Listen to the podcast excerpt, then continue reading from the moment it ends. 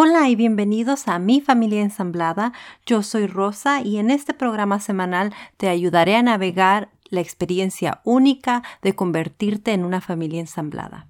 Gracias por acompañarme a un episodio más de Mi Familia Ensamblada. La conversación de hoy consistirá de dos partes esta parte que es la primera y la segunda parte que saldrá la semana que entra el lunes. Así es que no te pierdas ninguna de estas partes ya que esta conversación será con una invitada muy especial llamada Ana Andreo Núñez.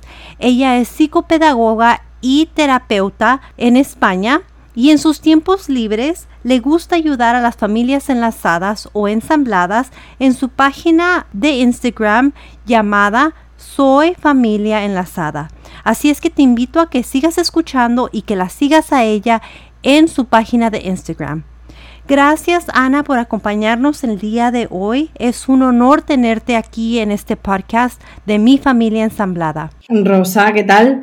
Eh, bien, estoy, estoy contenta, contenta de poder compartir qué, soy, qué hago, cómo, cómo, lo hago, ¿sabes? Y también un poco nerviosa, porque el hecho de exponerme y de, y de hablar sobre mí también tiene su... Bueno, me produce ese, ese punto de nervio y de, y de inquietud y curiosidad. Yo tengo mucha curiosidad de escuchar toda tu historia. Eh, sé que hemos estado platicando sobre lo que vamos a hablar en este episodio y sé que estás muy preparada, eres una mujer muy preparada, eh, tienes mucha eh, información valiosa para todos nosotros, así es que te agradezco mucho. Estoy muy curiosa de escuchar todo lo que tienes que decirnos. Gracias a ti, Rosa. te agradezco que este tipo de recursos nos permita también dar, a, dar a conocer este tipo de familia, que no es fácil. No, no lo es. Y no hay tantos recursos para ello. Yo te lo agradezco. Oh, gracias a ti, muchas gracias. Eh, sí, estoy de acuerdo contigo, no hay muchos recursos y es por eso que busco a personas como tú, como te dije, yo no me siento experta, nosotros tenemos muy poco tiempo de ser familia ensamblada o familia enlazada, como lo dice eh, tu página de Instagram, pero eh, me da mucho gusto encontrar gente como tú que está preparada y que puede traernos la información que yo desafortunadamente no tengo, pero que voy aprendiendo junto con mis audio escuchas? Yo creo que aprendemos todos de todos. ¿eh? Nadie tiene la verdad absoluta. Es interesante poder compartir. Yo creo que es lo, que más importa de este tipo de, herramientas. El poder compartir y el poder compartirnos. Que aprendemos de todo seguro. Yo también aprendo de ti. Ay, gracias, muchas gracias, qué linda. Es así. pero, cuéntame un poquito más sobre tu preparación. Mi preparación, mira, yo te explico. Yo soy licenciada en psicopedagogía y bueno, después de, trabajar en varios ámbitos, en asociaciones, en la administración pública, bueno, opté a oposición y estoy trabajando actualmente en un centro de educación secundaria con niños de 12, jóvenes de 12 a 20 años. Con ellos, con sus familias, sobre todo. Las edades más difíciles. Exactamente. Trabajo como profesora de servicios a la comunidad. No sé si ese perfil está en vuestro país creo que no, pero te, hago un resumen. Es como si fuera una educadora, psicóloga, eh, eh, trabajadora social dentro de un centro educativo. Lo que nosotros llamamos como consejeras de escolar. Quizá, quizás, sea lo más, lo más parecido. Yo lo que trabajo es la parte familiar, social y emocional de estos alumnos porque si alguna de estas facetas no se desarrolla correctamente, todo va a influir en su educación, evidentemente. Si un niño llega triste, si un niño está rabioso, un alumno está rabioso, triste, porque ha ocurrido algo en su familia o su familia está pasando por un momento delicado, difícilmente podrá concentrarse en los estudios, difícilmente podrá tener unas buenas calificaciones, ¿vale? Entonces yo trabajo a través de, trabajo desde ahí. ¿Y qué porcentaje de los, de los alumnos dirías tú son afectados por el divorcio de sus padres en lo que se trata de la educación y cómo se están desarrollando ellos? Pues mira, estuve haciendo, revisando últimamente y de todas las familias eh, con las que yo estoy trabajando en este centro educativo, en este instituto, el 49% vienen de familias enlazadas. Es decir, del 49%, prácticamente la mitad de los jóvenes vienen de una experiencia de separación de sus padres. Y todos ellos están teniendo dificultades a nivel académico. Luego podemos pensar que hay una relación entre cómo está el sistema familiar y cómo está el sistema educativo, ¿no? o sea, cómo afecta el sistema educativo, cómo afecta la educación. Claro, pero eso haría eh, ver como que las familias enlazadas son algo negativo, pero me imagino que también ves niños que están en una familia tradicional, como con sus padres biológicos, eh, que también tienen dificultades eh, de, a nivel educativo, ¿cierto? sí, por supuesto. la dinámica familiar al final es lo que se pone en juego, ¿no? Da igual qué tipo de familia seas, ¿no? Sino eh, que, es la dinámica que puede estar generando conflicto o no, o pueda ser una dinámica armoniosa o equilibrada dentro de una familia. Eh, igual pasa, igual ocurre con familias tradicionales, por supuesto, sí. sí. Eh, entonces yo trabajo, lo que te decía de la, de la, formación, yo trabajo en este instituto, pero siempre me ha interesado el, tema de la psicología, ¿no? del conocimiento social, de cómo nos relacionamos, de, cómo, de, la familia, con qué se establece ahí, los vínculos, todo eso, siempre me ha interesado mucho. Así que me formé como terapeuta eh, de corte humanista, terapeuta gestal, y también hice formación en terapia familiar sistémica y todo eso me ha llevado a tener, bueno, a aplicar una serie de herramientas, de técnicas, a tener una serie de recursos que aplico en mi, en mi centro educativo y aplico también a nivel particular como terapeuta familiar. Y para los que no sabemos y no tenemos, no estamos muy familiarizados con lo que es gestal, ¿nos puedes este, platicar un poquito sobre lo que se trata eso y la diferencia? Hmm. Em, la terapia gestal es un modo de vida en realidad, ¿vale? En, mi caso fueron tres años de formación como terapeuta donde yo empecé a trabajar sobre mis propias limitaciones, mis propias dificultades, los duelos que yo no haya podido, que no, que no hice en su momento, cómo yo me comunico conmigo, con los demás, cuál es mi tipo de escucha, cómo vinculo. Son una serie de herramientas que permiten primero conocerme yo, Em, a través de la toma de conciencia, a través del de, aquí y el ahora, ¿no? trabajar desde el presente y cómo eso me lleva a responsabilizarme de lo mío. Yo solo puedo ser dueña y señora, como se dice aquí, de lo mío. Puedo responsabilizarme de lo que a mí me pasa. Entonces, a partir de ahí, yo puedo acompañar al paciente en, lo que le, en aquello que le quiera estar pasando, en aquello que le, que le lleve a consulta, pero desde un eh, trabajo previo donde yo puedo empatizar de otro modo, donde yo puedo acompañarle de otro modo, teniendo en cuenta que he trabajado eso en mí. Cierto, cierto.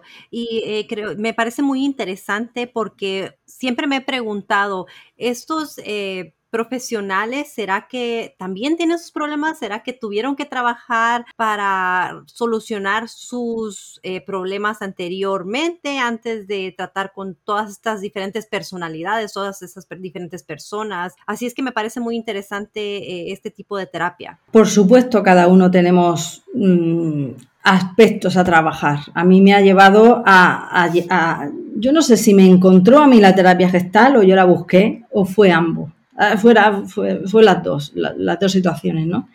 Pero sí que es cierto que claro que todos tenemos algo que queremos trabajar y, yo me, defino como una mente inquieta, ¿no? Curiosa, unas ganas de aprender que, a veces digo, Buah, eh, eh, ¿qué te pasa, Ana? Que tienes tantas ganas de aprender, ¿no? Entonces eso me lleva, claro, soy curiosa y me lleva a investigar y a estar en continua formación, ¿no?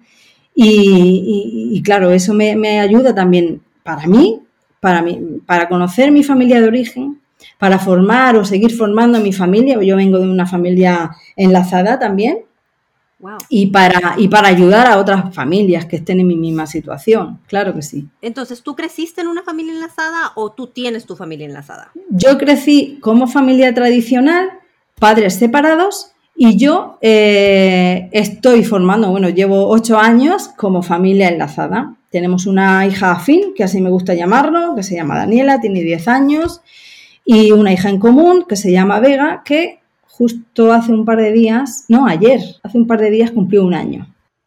¡Feliz cumpleaños a Vega! Gracias. Tenemos a una preadolescente y a una bebé que, que, nos están poniendo delante muchísimas cosas a trabajar y a mejorar en nuestra dinámica familiar. ¿Qué edad tenía tu ah, hija Afín? Cuando la conocí. sí, cuando ustedes eh, se convirtieron en pareja. Pues tendría unos tres años aproximadamente. Oh, era una bebé. Sí, sí, sí, sí, sí. Tres años. Y desde un principio ella comprendió quién era su mamá biológica y quién era su madre afín.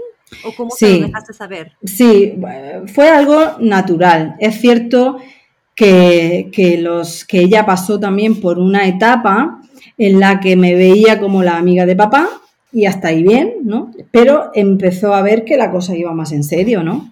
Eh, en ningún momento le hemos dicho que soy amiga, ¿no? soy la pareja de tu padre.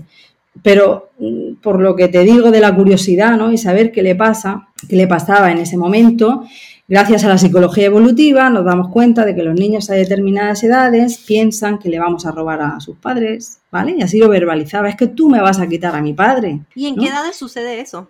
Aproximadamente. Pues 6, 7 años aproximadamente en torno a eso, ¿no? Cuando ya son más conscientes, ya se genera el carácter en esa época, en esa edad, ¿no? Y bueno, pues empiezan a hacer preguntas, ¿no? Y, mm, y claro, tuvimos que acompañarla en ese, en, ese, en ese tránsito. Y yo tuve que trabajarme qué me pasa a mí con mi hija afín, que me está diciendo, que me está rechazando, ¿no? Porque si yo lo vivo como un rechazo, pues inmediatamente me puedo poner en competencia con ella. Si me pongo en competencia con ella, ya no hay un acercamiento. Ya, claro, la dinámica eh, probablemente mm, fracasa, ¿no? Claro. Y siento que, y lo he dicho mucho en mis episodios anteriores, que uno solamente tiene el control sobre lo que uno hace. O tú no tienes el control sobre las reacciones de tu hija fin, de la mamá biológica, de tu pareja. La única persona a la que tú puedes controlar es a ti misma. Así es que en una situación así es muy importante que tú tengas el control sobre tus acciones para que no afecten la relación que tú tienes con tu hija fin o con tu pareja, ¿cierto? Claro, y a partir de ahí responsabilizarme de lo que, de lo que me pasa a mí, que yo puedo estar generando también esa dinámica. Ya te digo, si me pongo en competencia de manera inconsciente, estoy haciendo que no funcione la familia. Entonces, ¿esa fase de ella ya pasó? Ya pasó. Ahora me ve como, ¿sabes cómo me nombra a veces? Como una mamá amiga. mamá amiga. Mamá amiga. Llegó a decirme mamá amiga. Tú eres como mi madre porque me cuidas y estás conmigo, pero como no eres mi madre, eres también una amiga. Y yo te puedo contar qué me pasa, ¿no? Qué me, qué, me está pasando, ¿no? Y a veces tenemos relación como esa, esa figura que yo pueda hacer de referencia para ella, donde mm, deposita una confianza que igual no la deposita ni en su madre ni en su padre, ¿no? Wow, qué responsabilidad tan grande. Bueno, sí, claro. Algo a trabajar, ¿no? ¿Qué responsabilidad tengo yo con ella, ¿no? ¿Cómo, cómo me manejo con eso? Yo también voy a terapia rosa. Yo soy terapeuta, pero yo también voy a terapia para poder aprender de mí, para poder, poder acompañarme a mí y poder acompañar a mi familia. Claro, creo que es muy importante. De hecho, yo siento que yo la necesito, yo necesito esa terapia. Aún no he encontrado eh, alguna terapeuta, pero sé que te tengo a ti como amiga, si es que si tengo alguna duda, sé que te puedo hablar y que tú tienes las herramientas, pero sí creo que es muy importante trabajar en uno mismo, especialmente en una situación tan compleja como es ser una familia enlazada, porque hay tantas dinámicas que vienen. En una familia eh, tradicional también hay muchas personalidades, eh, la dinámica es totalmente diferente, pero ahora estamos agregando a las exparejas, estamos agregando a los hijos afín que ya vienen con una crianza previa, estamos eh, agregando a tu pareja actual que también tiene cosas que tiene que trabajar de su pasado y de su experiencia con la otra persona con la que estuvo. Y tienes a tus hijos, bueno, como en mi caso yo ya tenía a mis hijos biológicos, eh, tengo que trabajar con la manera en la que los está criando su papá, en la manera que Jason y yo estamos criándolos, o sea que es, es mucho más complicado. Y añade a familia extensa, abuelos, tíos. Claro, el episodio anterior eh, se trata sobre los abuelos en las familias enlazadas, porque todos pensamos eh, cómo vamos a presentar a nuestros hijos, a nuestra pareja actual, pero no pensamos en que tenemos que también presentar a nuestros hijos con la, la, demás familia. Claro, porque forma parte de nosotros. Claro. Yo estoy aquí, pero yo soy esto y soy mi familia también, mi familia de origen y, al fin y al cabo van a tener relación. Claro. Así que por eso estoy de acuerdo, ¿no? Porque se hace más complejo, se hace más compleja la dinámica, hay que tener en cuenta más aspectos, ¿vale? Y, y es también un reto y es una aventura Sí. que merece la pena vivir, ¿no? De- desde, pues bueno, desde, desde el amor que- que podamos tener hacia, hacia esos hijos de nuestra pareja. Y de hecho estuvimos hablando sobre eh, la palabra madrastra y madre afín. Mm. Y cómo eso impacta, o esas diferencias, la- las diferentes palabras, impacta la manera que somos vistas y cómo el ser madrastra o ser madre afín es totalmente diferente, Yo, yo parto de utilizar un lenguaje positivo. que sería madre afín. Exactamente. Madre afín no tiene una connotación negativa como tal. Sin embargo, madrastra sí que la tiene. Si tiramos de cuentos o de películas, ¿no? Tenemos la madrastra, la imagen de la madrastra de Cenicienta, la imagen de la madrastra de Blancanieves, ¿vale? Una eh, que son brujas, son malas personas, ¿no? Son personas que no quieren a los hijos de su pareja le hacen la vida imposible y, esas cosas que pasan, ¿no? Eso crea una imagen tenemos las, las telenovelas, las telenovelas que ven las mamás todas las mañanas o todas las tardes, eh, que tienen la madrastra que solamente quiere al papá por el dinero. Claro, y lo quiere a él solamente, no quiere nada de lo que signifique eh, cuidar a sus hijos, ¿no? Eh, son interesadas, son perversas. Eso, eh, eso cala en los niños y se genera una imagen que es negativa. Cuando aparece una madre afín, em, bueno, no tiene esa carga negativa o esa connotación negativa que, que se tiene con la palabra madrastra. Por eso yo cambié, cambié, eh, hablo de madre afín, padre afín, hermano afín, hija e hijo afín, ¿vale? porque no tiene una connotación negativa en ese sentido. Cierto, cierto. Yo no lo había visto de esa manera porque toda mi vida eh, supe que la mamá, que no era mamá biológica, que era la pareja del padre, era madrastra. Entonces para mí fue totalmente un shock cuando escuché el madre afín y, y lo Mm. negativo que es eh, ser madrastra. Y me- de verdad que sí me impactó demasiado, pero ahora lo comprendo más con, con lo que me has explicado tú. Yo tuve que hacer también un proceso de reflexión, ¿no? ¿Cómo quiero yo, cómo quiero yo llamar a, los miembros que componen una familia enlazada? Y fíjate que digo enlazada, también se llaman reconstituidas, reconstruidas, ensambladas, ¿vale? Yo me quedo con la con enlazada, porque se crean una serie de lazos entre los miembros de la familia, una serie de uniones, pero que nos dejan a la vez la libertad de ser quienes somos. No hay nada que reconstruir, por eso no quiero llamarlo familia reconstruida. No hay nada que reconstruir, no hay nada roto. Es una familia que la dinámica se crea de manera diferente, ¿vale? Donde hay unos, unos lazos emocionales. algo que no estás creando algo que está eh, dañado. Efectivamente. Por eso es, es importante, Rosa, utilizar un lenguaje en positivo, porque las palabras también definen y las palabras nos, nos dan una imagen. Y yo quiero una imagen positiva también de este tipo de familias, claro que sí, porque también lo son. Las familias enlazadas o ensambladas son muy bonitas y son muy interesantes. Muchas personas siempre cuando nosotros vamos en público nos hacen preguntas, eh, porque mis hijos venimos de dos culturas diferentes. Jason es ah, anglosajón, o no sé cómo le dicen en España, americano. Eh, Ujú. blanco y sus hijos son güeros totalmente y mis hijos son mexicanos y se miran totalmente dife- eh, diferentes se miran Claro. mexicanos y la gente siempre les da curiosidad saber cómo funciona nuestra familia y el hecho de que yo hablo otro idioma y soy bilingüe y él solamente habla inglés y cómo funcionan las cosas en nuestra familia. Es muy interesante ver eh, cómo funcionan las familias enlazadas o ensambladas. Genera curiosidad y, incluso ya se va normalizando porque ya cada vez hay más, somos más familias enlazadas. Sí, es cierto. No es muy comúnmente eh, escuchar sobre las familias enlazadas o ensambladas. Siento que todavía es como, especialmente en América, como un tabú. Como algo que ocultar, allí se, se vive Ajá. desde ahí, como algo que da vergüenza. Claro, sí, es, es- eso es así. Mucha gente va a estar eh, quizás escuchando y diciendo, no es así, o en mi país no es así. Me gustaría escuchar eh, diferentes opiniones de diferentes personas, Mm. pero yo sé que en mi país o quizás en mi familia, en mi cultura, así se ha visto como algo que da vergüenza, mm. como que especialmente con la mujer, ya eres una mujer fracasada. Eso, te, iba a decir, ¿no? Te iba a decir, es como se vive la ruptura, si se vive como un fracaso, cómo se vive una crisis, ¿no? Si se vive desde, pues desde un fracaso o desde una oportunidad para aprender. ¿Es un fracaso una separación o es un aprendizaje que tú tienes para eh, tu vida próxima a partir de ese momento? Es depende de cómo uno se sitúe ante, ante, esa situación. Parece que allí se sitúan desde el fracaso, desde soy menos mujer, menos persona, no sé, que, una mujer que no se haya separado.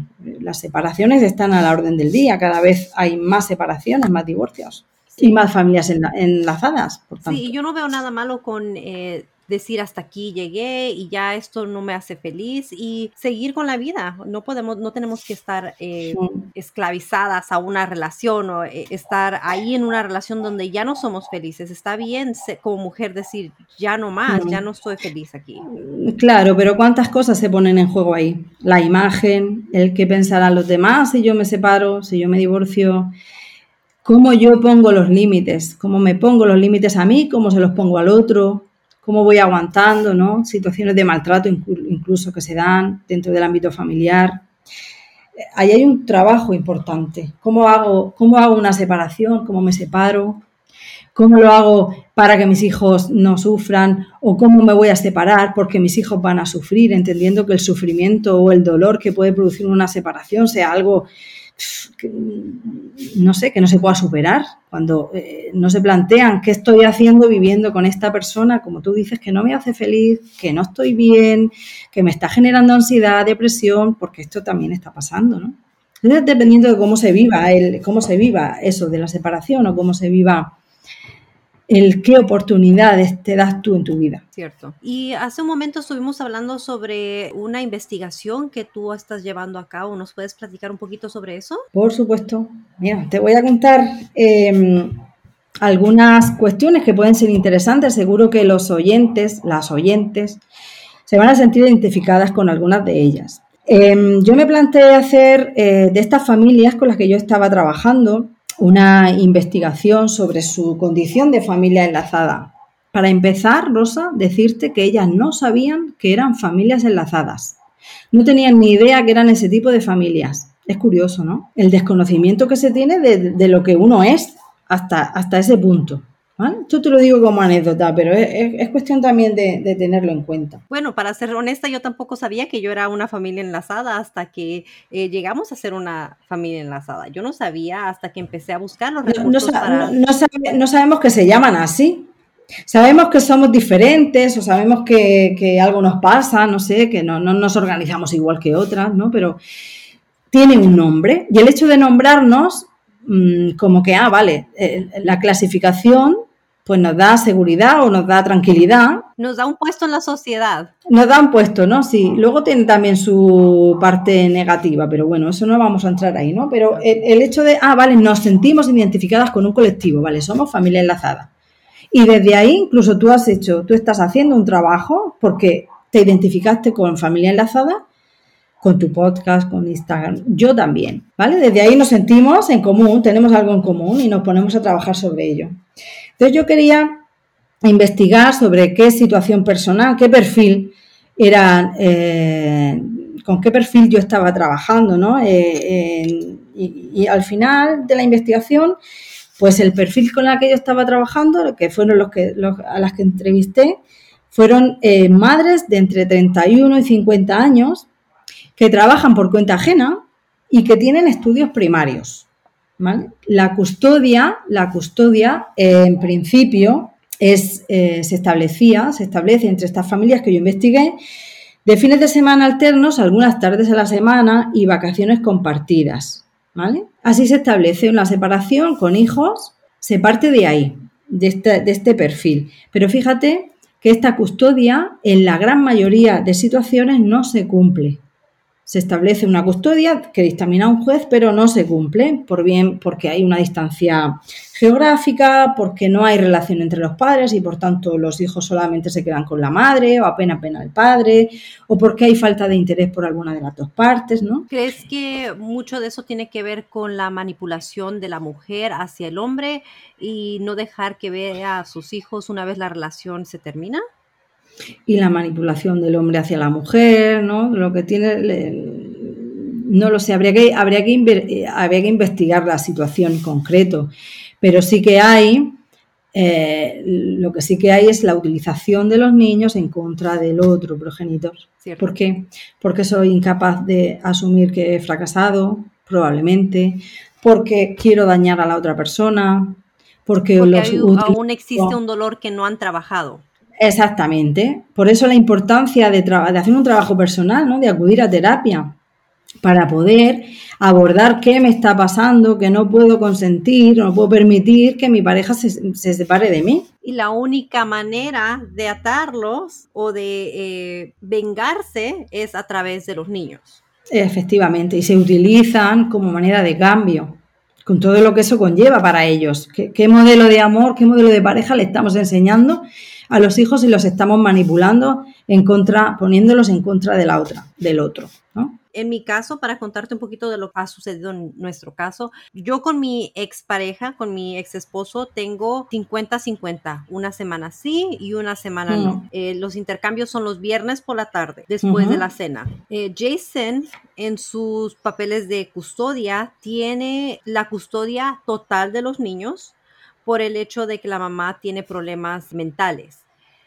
Pero ha decidido por el momento dejarle a la mamá ver a los niños una semana y una semana, aunque el juez no dictaminó eso porque es importante para él que los niños crezcan teniendo una buena relación con su madre. En mi opinión, yo siento que sí es importante que él le deje ver a los niños más tiempo porque como madre a mí me gustaría tener a mis hijos el más tiempo posible, pero a la misma vez siento que es algo bastante peligroso sabiendo que ella tiene los problemas mentales que tiene y que en cualquier momento la situación puede cambiar. Es importante saber que para cuidar nos tenemos que cuidar. Y es importante saber que si uno no está en condiciones de cuidar al otro, de cuidarse a sí mismo, hace falta un trabajo ahí. Si estás hablando de que hay problemas mentales, pues habría que ver exactamente cómo está afectando eso en la dinámica familiar, cómo, si está en, condiciones o no, poder modificar eh, las visitas, que no se queden a dormir, ver en qué sí que está capacitada o en qué no, conocer qué tipo de enfermedad pueda tener, qué tipo de trastorno, saber cuándo sí se puede contar con ella, cuándo no, saber eh, cuándo están los niños eh, para estar con ella o cuándo no, no, ayudarla en ese sentido. Porque uno tiene que estar bien para poder cuidar. Uno tiene que cuidarse a sí mismo para poder tener la condición de cuidarse. Claro, y de hecho hay un acuerdo donde dice, Jason le escribió una carta diciendo que él le daba ese tiempo con los niños porque para él es importante que ella tenga ese tiempo con los niños para crear una relación con ellos durante su infancia, pero que si en cualquier momento ella siente que necesita ayuda, que ella necesita buscar la ayuda y que él tomaría a los niños por tiempo completo. Así es que esa fue la manera de él para protegerse eh, y para proteger a los niños más que nada cuando haya una situación donde ella no esté capacitada para cuidar a los niños. Es importante aquí que se pueda hacer una, una intervención terapéutica desde la psicología sistémica, por ejemplo, donde cada uno de los miembros de la familia de tu pareja pueda acudir a terapia para poder trabajar qué es lo que está ocurriendo y poder establecer la dinámica concreta que funcione para esa familia. Cierto. Como una propuesta, ¿no? Poder trabajar eso junto con la medicación, en este caso, si hay medicación de por medio, con, con la supervisión de un psiquiatra y la supervisión de un, de un psicoterapeuta, para poder abordar aquello que esté ocurriendo y poder eh, trabajarse cada uno de los miembros de la familia qué es lo que le está pasando con esta situación. Hablo de los miembros de la familia de, tu pareja, y cómo a ti te está afectando esto también y cómo está afectando a tus hijos. Claro. ¿no? Es, Vaya que sí afecta. Es, una buena manera ¿no? de empezar a ver, eh, acompañado por un profesional, qué puede pasar ahí, ¿no? ¿Qué me está pasando a mí? Cómo yo, eh, no, cómo yo gestiono el que no estoy de acuerdo con mi pareja en la decisión que ha tomado de, en relación a dejarle a sus hijos, ¿no? que quizás es lo que te pueda estar pasando a ti. ¿no? poder trabajar eso a nivel terapéutico para poder encontrar una armonía, la armonía que vosotros necesitéis. Claro. y siento que no estoy de acuerdo por el miedo, porque yo no estoy educada en esa situación, yo no tengo suficiente sabiduría sobre, sobre eso, yo no conozco los casos de bipolaridad, así es que no sé cómo eh, manejar ciertas situaciones.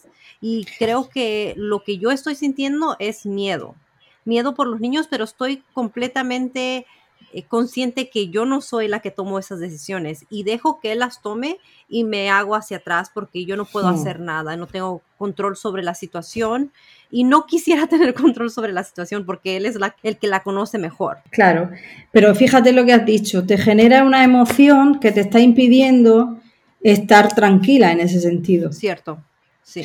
Pasar, pasaría por, por conocer exactamente qué grado, de enfermedad mental tiene, cómo la medicación le ayuda o no, eh, tener información sobre lo que realmente está pasando. Tú también tienes información de lo que de lo que los niños te están te están dando también. Claro, pero es casi imposible tener información sobre lo que está sucediendo si la persona no está dispuesta a dar esa información.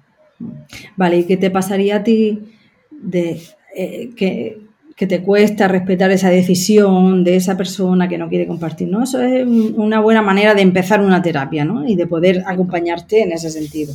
Porque tú no puedes manejar esa, esa, situación. No. Y bueno, y nos estabas contando que las, las personas, los problemas de la custodia.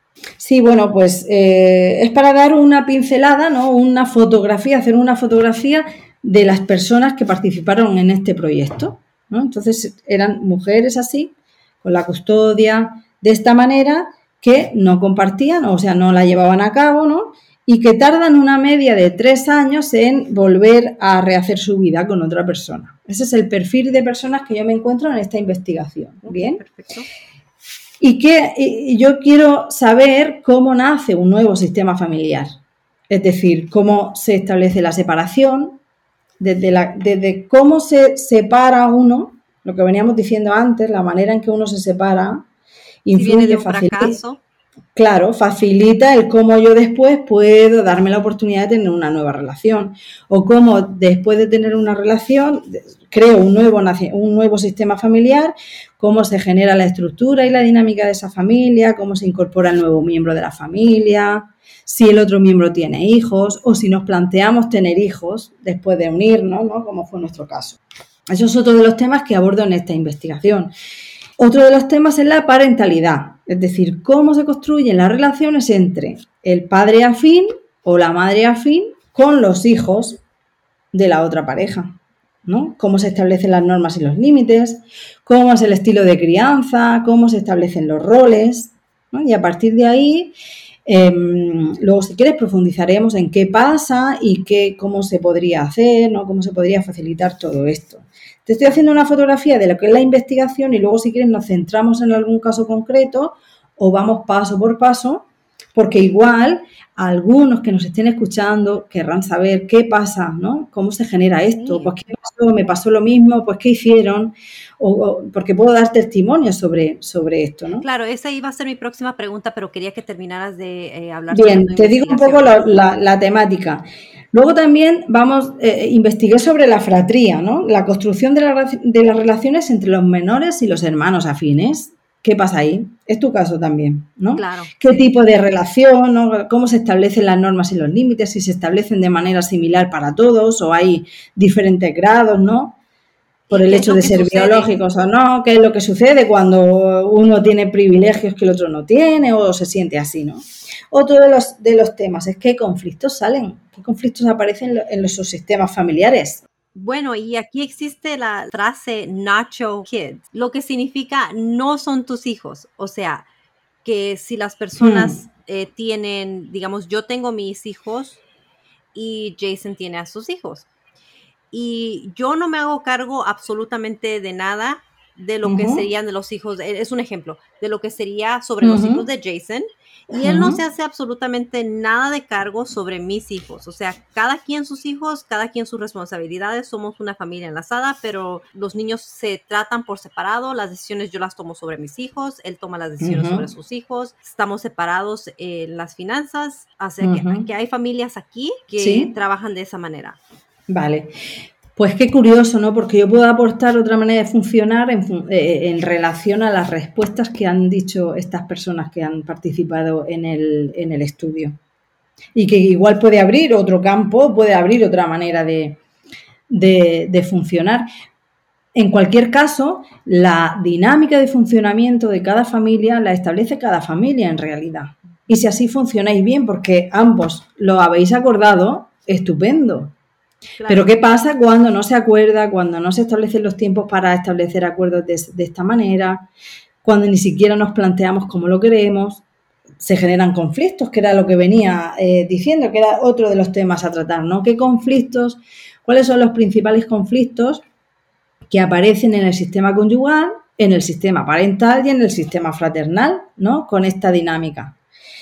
Y luego, eh, otra de las cuestiones que aparecen dentro de la investigación es cómo cambia el concepto de amor cuando nos hemos separado o cuando ha habido, sí, cuando nos hemos separado. ¿Qué pasa con eso?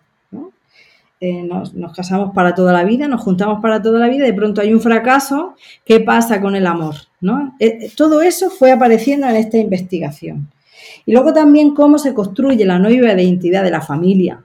¿Hacemos para construir nuevas identidades?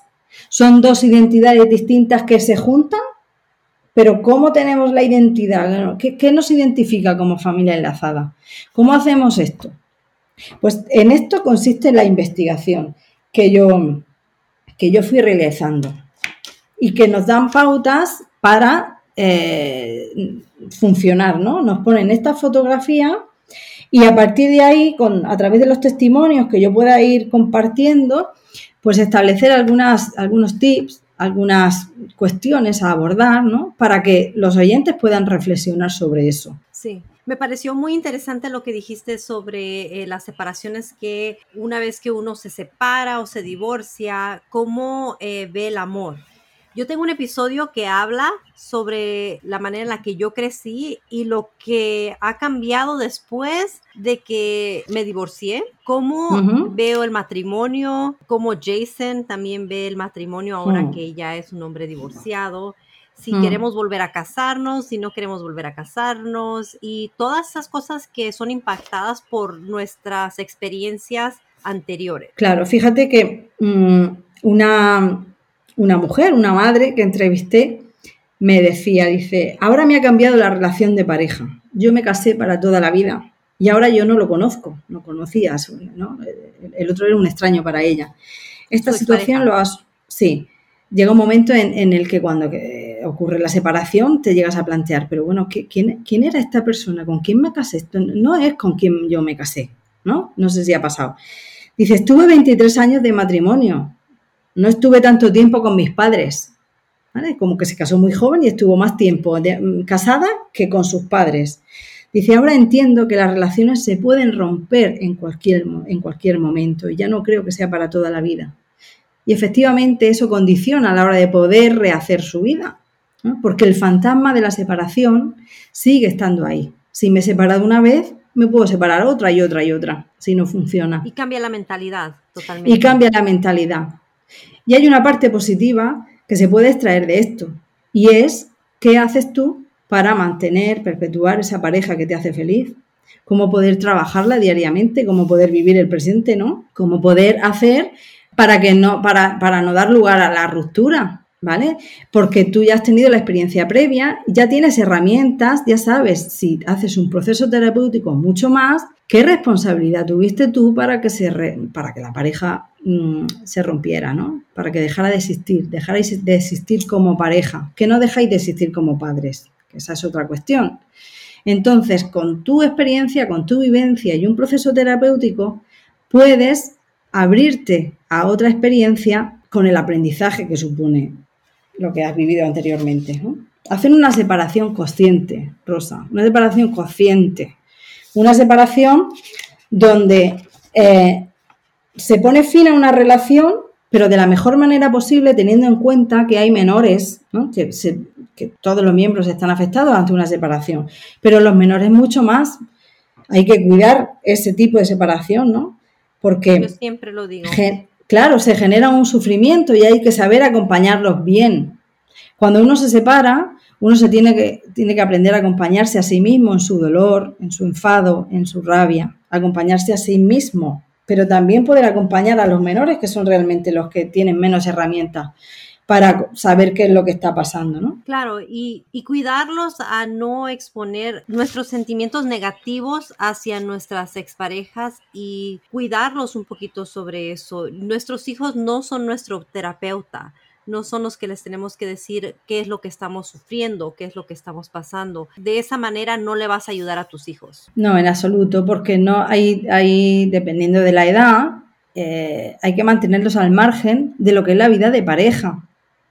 Si se les puede explicar eh, desde su, su, entendimiento, ¿no? Dependiendo de la edad, como digo, bueno, pues papá y mamá se separan por X motivo pero no dar detalles que no benefician al niño o que no, o que no tiene por qué saber en ese momento. No pasa nada si no das todos los detalles. Y es importante también que ese mensaje se transmita por ambas partes, ¿no? En fin, hay que hacer una separación consciente en ese sentido, ¿no? Y para, y para y para transitar por tu dolor y por las emociones que se generan, ¿no? El porque el, cuando nos separamos hay un, niño interno que todos llevamos que está herido. Me han abandonado, ya que ya no me quieres, ¿no? Eh, se mueven aspectos de nuestra infancia que tampoco tenemos resueltos. Cierto.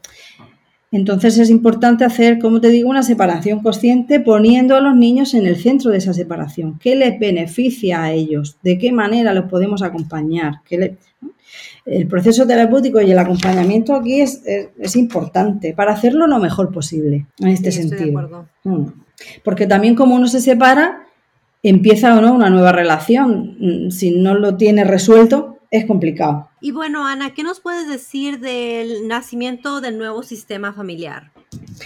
Pues mira, te, comento que en este caso, el cómo se separó, cómo, cómo definían la separación de la, de la pareja, ¿no? Los motivos por los cuales se separaban, por lo que veníamos diciendo de cómo se hace una separación y cómo se diferencia una separación consciente de lo que no lo es.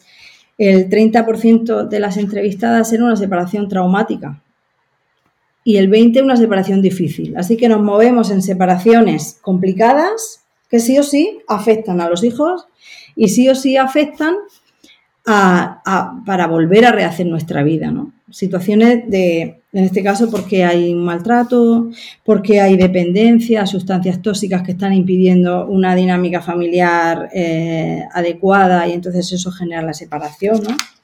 El cómo uno se separa es importante porque las emociones que se generan el enfado, la rabia, el miedo, eso se pone en juego y hay que trabajarlo. Y claro, luego sí que es cierto que gracias a que somos resilientes vamos a ir modificando esa primera, ese primer momento en el que nos separamos y se genera tanto, que se genera, ¿no? Tanta emoción, para luego ir estableciendo otra dinámica de padres separados y de pareja que ya no, ya no está unida, y el sistema conyugal ya no existe, pero sí existe el sistema parental. Entonces, ¿cómo? Dependiendo de cómo me separo, luego tendré la relación con mi pareja de una manera o de otra, y mi pareja, o sea, mi expareja tendrá la relación con sus hijos de una manera o de otra. Por eso muchas veces eh, se convierte en conflicto la relación después con los hijos y muchos padres o madres desaparecen de la vida de los hijos por el hecho de separarse. ¿no? Es como si, como si yo me separo y ya, ya no soy padre nunca más, ni soy esposo. Eso sucede mucho en mi cultura. Vale, pues eso pasa, ¿no? Es como ya dejo de responsabilizarme de lo mío, que son mis hijos, ¿no? Y eso cómo, cómo genera, qué genera en los niños, ¿no? ¿Qué te cuento más en cuanto a la estructura y la dinámica familiar? Eh, cuando se genera una nueva estructura familiar, una nueva familia, una familia enlazada, cuando se decide a convivir, porque esa es otra cuestión, ¿no? Los miedos aparecen, si me he separado me puedo volver a separar, ¿no? Ese miedo, esas limitaciones que nos ponemos dependiendo de la experiencia, nos están condicionando a la hora de establecer una nueva pareja, a la hora de convivir y a la hora de tener hijos con esa pareja. ¿no? Eso, esto se pone en juego. Y he detectado que los hombres, cuando se separan, suelen rehacer su vida muy rápidamente. Mientras que las mujeres, tal y como me expresan aquí, tardan una media de tres años en rehacer su vida. Qué curioso, ¿no? me, llama la atención, porque tú en tres años has podido hacer un duelo, has podido elaborar el duelo, has podido elaborar la, tristeza de la pérdida, la, la, rabia, has podido transitar por todas las emociones que genera un duelo, porque es un duelo, es una pérdida. ¿no? Y los hijos también se les da la oportunidad para generar, para, para, transitar por ese duelo. Los hombres rehacen su vida rápidamente y esto también, la, rapidez, la inmediatez de generar una nueva familia enlazada, también tiene repercusiones en los niños. De pronto dejo de tener a mi madre, convivo eh, no convivo con mi padre y mi padre tiene una nueva pareja con otros hijos que a los que tengo que convivir, que tengo que ver los fines de semana. Y nadie me ha preparado para ello. ¿Qué pasa aquí, no? Y cómo eso genera también en los hijos. Nosotros lo hicimos de esa manera. ¿Y qué tal fue, Rosa? Muy difícil, muy difícil porque siento que mm. ni no estaba preparado para tener ah, hijos afín y menos adolescentes como los que yo tengo. Y yo no estaba preparada para ser madre afín, yo nunca lo había hecho, nunca lo vi en mi familia, yo crecí en una familia tradicional. Eh, los niños no estaban preparados para verse como familia enlazada. Así es que fue algo que tuvimos que ir haciendo con el tiempo. Fue bastante difícil Creo que si pudiera cambiar una de las cosas sería hacerlo de otra manera. Desafortunadamente ya no podemos cambiar el pasado. Ahora lo que tenemos que trabajar es con lo que tenemos. Eh, no me arrepiento porque estoy totalmente enamorada y los niños han, eh, se han acostumbrado a hacer una familia enlazada, pero sí fue un proceso mucho más difícil del que hubiera eh, sido si hubiéramos empezado las cosas un poquito más, más despacio. Mm. Bueno, así fue en tu caso y, tú lo dices, ¿no? Uno aprende también de la, de la experiencia y que la experiencia nos permite, eh, si ocurriera cualquier otro tipo de cambio en tu familia, ¿vale? Pues poder decir, a ver, vamos más despacio, qué es lo que necesitamos, qué necesitas tú, cómo lo quieres hacer, qué necesito yo, cómo lo quiero hacer, cómo creemos que lo quieren hacer nuestros hijos, ante cualquier cambio que ocurra. Porque sí es cierto que es importante respetar el ritmo, respetar el proceso de duelo de todos, ¿no? Y antes de iniciar una nueva relación, poder pasar y poder transitar por todo esto.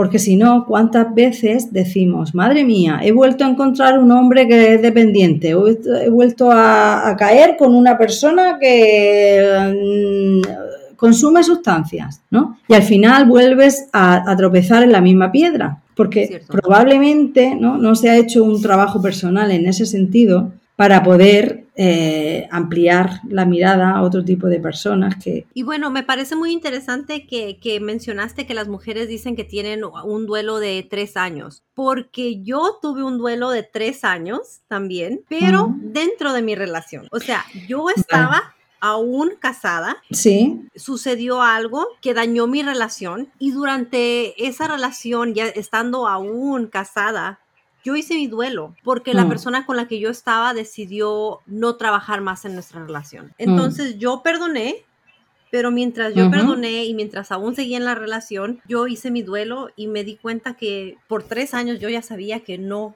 quería estar en esa relación ya. porque exactamente, porque la que, la que se plantea la ruptura eres tú. Muchas veces cuando uno cuando uno se plantea no quiero tener estar en esta relación, no se lo plantea de la noche a la mañana. Va haciendo un proceso, ¿no? Va haciendo un proceso de valoración, va haciendo un proceso de, de, de replanteamiento, ¿no? Entonces la persona que rompe o que decide terminar la relación probablemente ha hecho un duelo previo a esa ruptura. Y muchas veces es una liberación para esta persona, no para la que se queda ¿no? Para, la, para el otro, ¿no? Que no, no, no se lo espera en muchos casos, en muchos casos no se lo espera, según la investigación.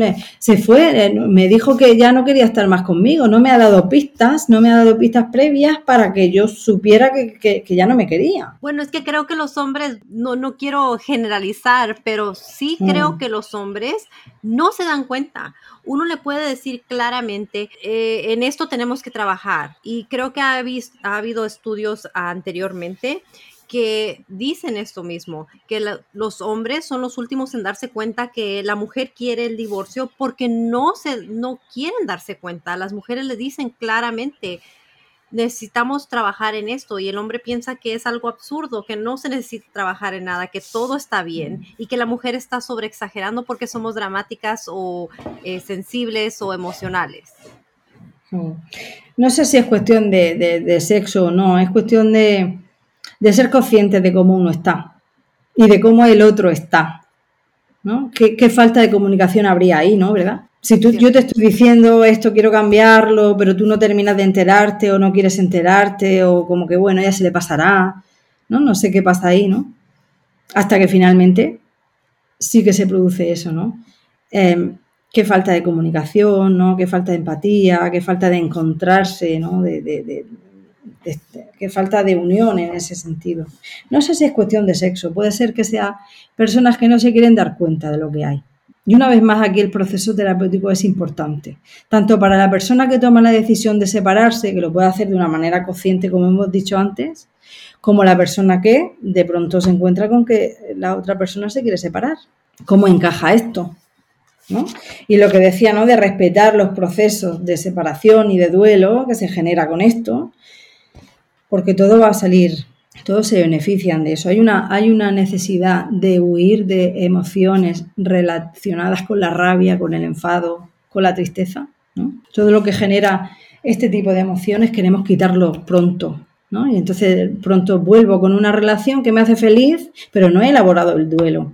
Entonces luego sale por otro lado, ¿no? Es importante vivir eh, eso, poder sentirlo, poder aprender, porque si no, no hay un aprendizaje, hay una repetición probablemente de los mismos patrones que te han hecho que tú te separes. Y lo más seguro es que va a suceder de nuevo. Exactamente. Y lo peor es que uno arrastra a los hijos. Efectivamente, ¿no? Porque otra de las cosas que yo preguntaba es cómo la nueva pareja, cómo tu nueva pareja asume que tú tienes hijos. Y la gran mayoría, el 70% decía que bien, vale, perfecto, tienes hijos, no me importa que tengas hijos. ¿Vale? No le da importancia, lo acepta, incluso esa pareja también tiene otros hijos, o asume que los hijos están antes que, que están antes que él, ¿no? En el orden de prioridad de la mujer en este caso, los hijos van antes que la pareja, que la nueva pareja. ¿Tú qué opinas de eso? Bueno, esto es algo que mm, hay varias maneras de verlo. Por un lado, eh, hay, hay parejas, por lo que me encuentro, que entienden que la pareja está por encima de todo, porque al final los hijos se van a ir mientras que la pareja permanece. Y hay otras, otras parejas, otras, las mujeres con las que yo he estado entrevistándome, digo mujeres porque eran la gran mayoría, el 70% de las entrevistadas fueron mujeres, eh, que dicen que, primero van sus hijos y después la persona con la que quieran estar. De hecho, hay una, mujer que me comenta que yo esperé a que mi hijo fuera lo suficientemente grande, mayor, que se hiciera mayor, para dedicarme tiempo a mí y poder establecer una pareja nueva. Hasta ese punto, ¿no? Como renuncia, por el hijo renuncia a su, vida y a, rehacer su vida y a su felicidad, ¿no? Y a poder darse otra oportunidad. El cómo uno se tuvo los hijos en este sentido, bueno, pues depende de cada cual. ¿Hay una mejor manera? No lo sé no lo sé. Que lo que se haga se haga de manera consciente. Que sepas que lo estás haciendo conscientemente. Elijo esperarme, pero no, no porque tienes un hijo eliges esperarte, sino porque tú lo decides así, ¿no? ¿no? Que no sea el hijo la excusa para, es que tú, porque luego hay manipulaciones también. Es que todo lo que yo te he dado es que yo me esperé para tener una nueva pareja y tú ahora te vas, ¿no? Eso también se da mucho. Entonces, que lo que se haga, se haga de, Claro, no es justo. No porque, porque hacemos que los niños se encuentren en deuda, se sientan en deuda con los padres. Y ya es una manipulación hacia el hijo. Claro, ¿no? Entonces no es acompañar al hijo desde lo que el hijo quiere o desde lo que necesita, sino es acompañarlo desde lo que tú quieres, desde lo que tú necesitas que te, que te ofrezca tu hijo. Y bueno, yo voy a hacerte un comentario y va a ser un poquito quizás controversial, pero yo soy de las que piensa que mi pareja viene primero en forma de que yo me dedico a mi pareja porque mis hijos se van a ir, ellos van a hacer su vida, ellos van a tener a su pareja y yo estoy segura que su pareja va a venir antes que yo y no los voy a culpar porque esa va a ser su familia. Entonces, si se trata sobre la seguridad de mis hijos, obviamente mis hijos vienen primero, pero si es sobre mi relación, yo trabajo mucho con mi relación con Jason porque ese va a ser el ejemplo que mis hijos van a ver de una relación sana de una, una, relación saludable. Y cuando ellos van a vernos a nosotros como un ejemplo. Y lo que nosotros hagamos va a tener mucho impacto en su vida. Y bueno, por el momento esto es todo. Pero no se te olvide acompañarnos la semana que entra para la parte 2 en donde Ana contestará algo sobre el comentario que acabo de hacer y también compartirá con nosotros mucha más información. Así es que te esperamos la semana que entra. No se te olvide suscribirte para que se te notifique en cuanto el episodio esté disponible y dejarme algún comentario. Hasta pronto. Adiós.